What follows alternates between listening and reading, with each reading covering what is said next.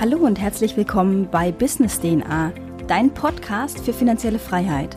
Mein Name ist Tina Herrmann und ich erkläre dir in meinem Podcast, wie du motiviert, Schritt für Schritt dein eigenes Unternehmen aufbauen kannst.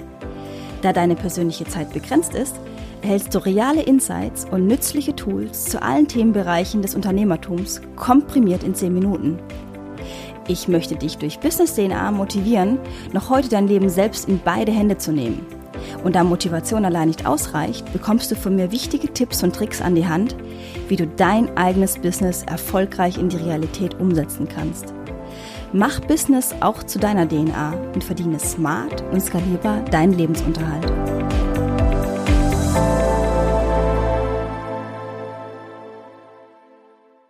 In der heutigen Folge werden wir über den Return on Invest sprechen. Die Abkürzung dafür ist ROI. Doch was genau ist denn überhaupt dieser ROI? Der ROI bzw. Return on Invest ist eine betriebswirtschaftliche Kennzahl zur Messung der Rendite einer unternehmerischen Tätigkeit, gemessen am Gewinn im Verhältnis zum eingesetzten Kapital. Ja, das ist super kompliziert. Einfach gesagt, beschreibt der ROI einfach das, was am Ende deiner Unternehmung herauskommt. Der Return on Invest bzw. der ROI ist deswegen eine so wichtige Kennzahl für dein Unternehmen, denn deine finanzielle Investition, deine Arbeit, aber auch deine investi investierte Zeit sollte sich so schnell wie möglich auszahlen und lohnen.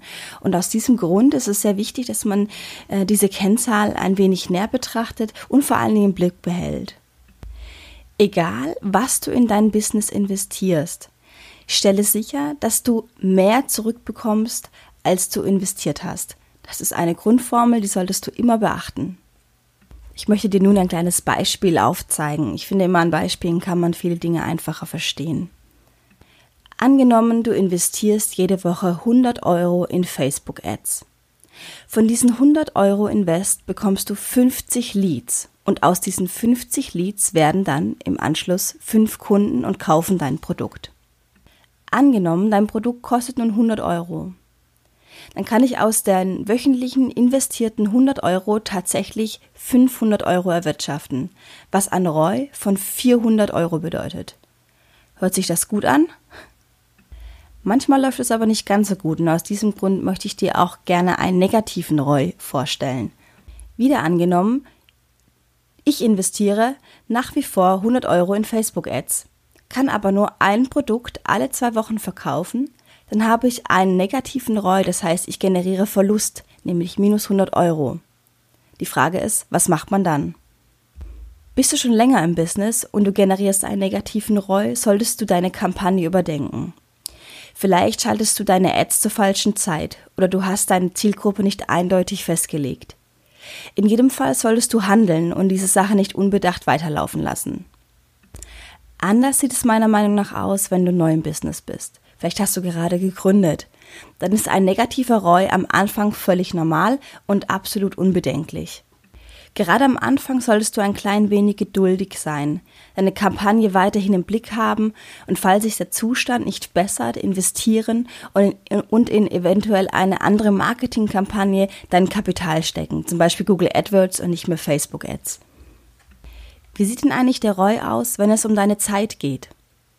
Angenommen, du lernst deine eigene Website zu programmieren. Hier solltest du schauen, wie viel Zeit du investieren musst, um eine professionell wirkende Website zu programmieren. Benötigst du zum Beispiel genau einmal diese Kenntnisse, solltest du dir überlegen, deine Zeit anderweitig zu investieren, außer du lernst schnell und kannst binnen sehr, sehr kurzer Zeit programmieren.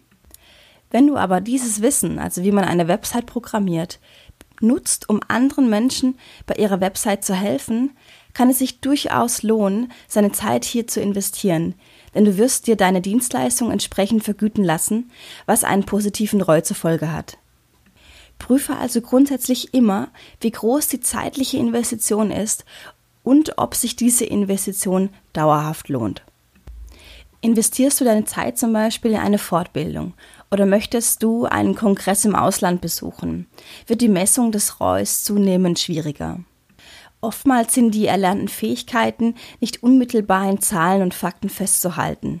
Trotzdem solltest du dir die anfallenden Kosten notieren, zum Beispiel Flug, Hotelrechnung, Eintritt, um dann nach einer gewissen Zeit ein Resümee ziehen zu können. Vielleicht kannst du aber auch einen Kongress mit deiner persönlichen Freizeit verbinden. Vielleicht befindet sich ein toller Kongress in Barcelona und du kannst am Ende einen kleinen Kurzurlaub dranhängen. Dies würde natürlich einen ganz neuen Mehrwert für dich schaffen, der nahezu wirklich unbezahlbar ist. Also nutze Kongresse auch dazu, dein Netzwerk in Real Life kennenzulernen. Du kannst dort immer tolle Leute treffen, mit denen du dich persönlich austauschen kannst. Ich fasse die Folge noch einmal zusammen. Erstens, deine finanzielle Investition muss sich am Ende durch einen positiven ROI bemerkbar machen. Zweitens, gerade am Anfang solltest du geduldig sein. Nicht immer stellt sich direkt ein positiver ROI ein.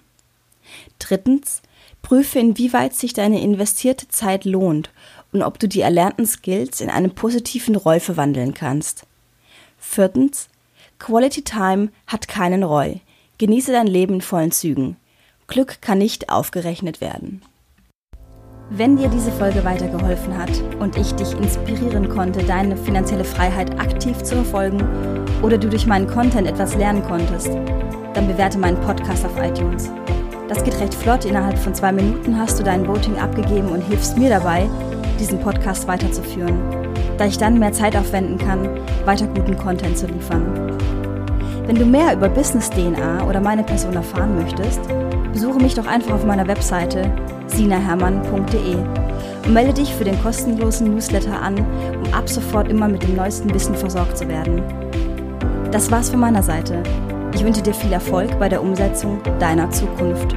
Und denke bitte daran, was uns Johann Wolfgang von Goethe bereits gesagt hat. Erfolg hat drei Buchstaben. Tun.